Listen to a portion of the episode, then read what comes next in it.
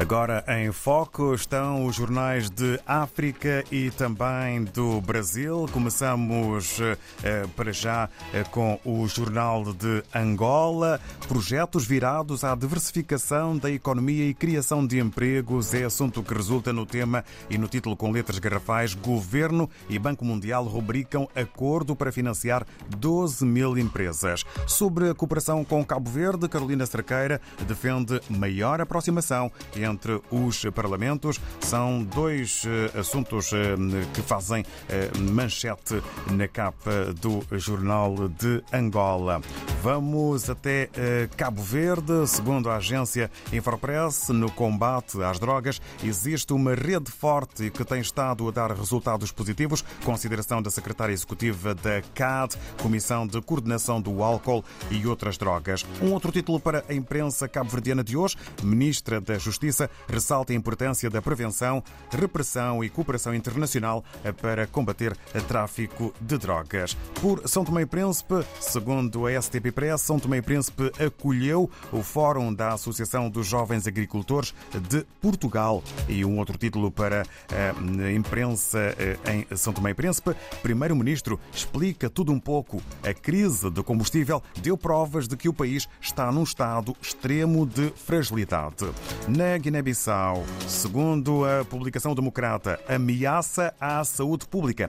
Lixos inundam mercados de Bissau e deixam retalhistas impacientes. É o título de eh, maior importância eh, destacada na eh, imprensa na Guiné-Bissau. Agora, a Folha de São Paulo. Estamos no Brasil. Câmara de São Paulo aprova a revisão do plano diretor com folga. É o tema com maior dimensão na eh, capa do jornal Folha de São Paulo de hoje, eh, que apresenta ainda a título eh, que podemos ler à volta de Bolsonaro. A Folha, Bolsonaro ungiu que o sucessor está longe, diz-se ainda ser uma bala de prata, o que podemos ler na capa do jornal Folha de São são Paulo, no Brasil. Antes de regressarmos à África, estamos hoje com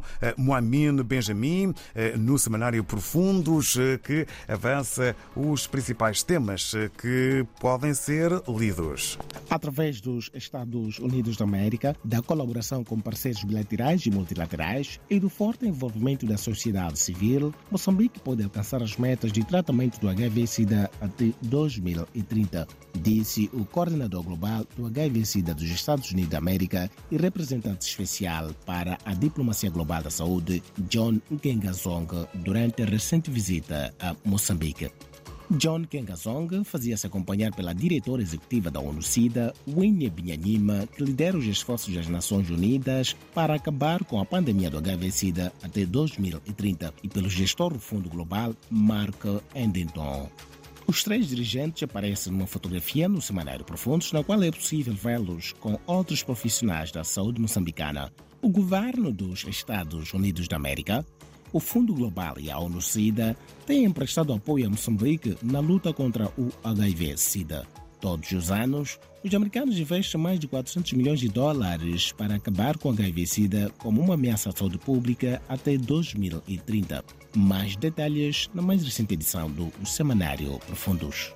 Já no centro do país, o presidente do Conselho Municipal da cidade da Beira denuncia a grave crise financeira da idilidade por falta de fundos de investimento e compensação vindos do governo central de Moçambique. A situação já são há mais de cinco meses e, se persistir, segundo Albano Carige, o município poderá enfrentar um colapso sem precedentes.